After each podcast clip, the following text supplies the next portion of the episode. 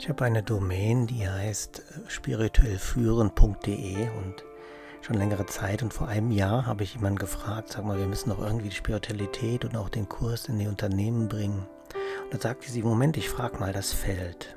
Sie verstummte und antwortete und sagte dann, du Gangolf, das Feld sagt mir, du bist noch nicht bereit.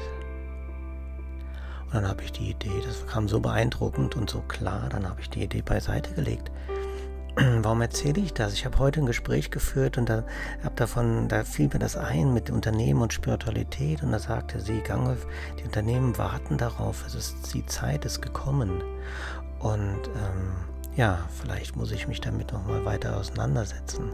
Aber das erzähle ich nicht deswegen, sondern wie stark doch manchmal Urteile uns beeinflussen und wir unser komplettes Verhalten danach richten und nicht nur die eigenen Urteile, sondern Urteile von anderen. Wie ist es bei dir? Hast du schon mal Urteile erlebt, die dich quasi dein Leben lang beeinflusst haben? Vielleicht von Freunden oder mir ist auch sowas mal vom Lehrer passiert.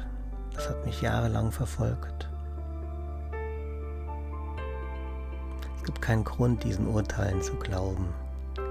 Denn jenseits dieser Welt ist eine Welt, die ich will, und da gibt es keine Urteile. Da existiert die Liebe, die du bist.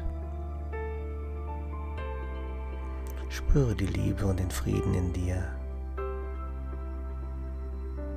Und lass mal alle Urteile, die dir gerade in Sinn kommen, abfallen, die sind nicht wahr und schlaf dann einfach urteilsfrei ein. Ich wünsche dir eine friedvolle und wundervolle gute Nacht.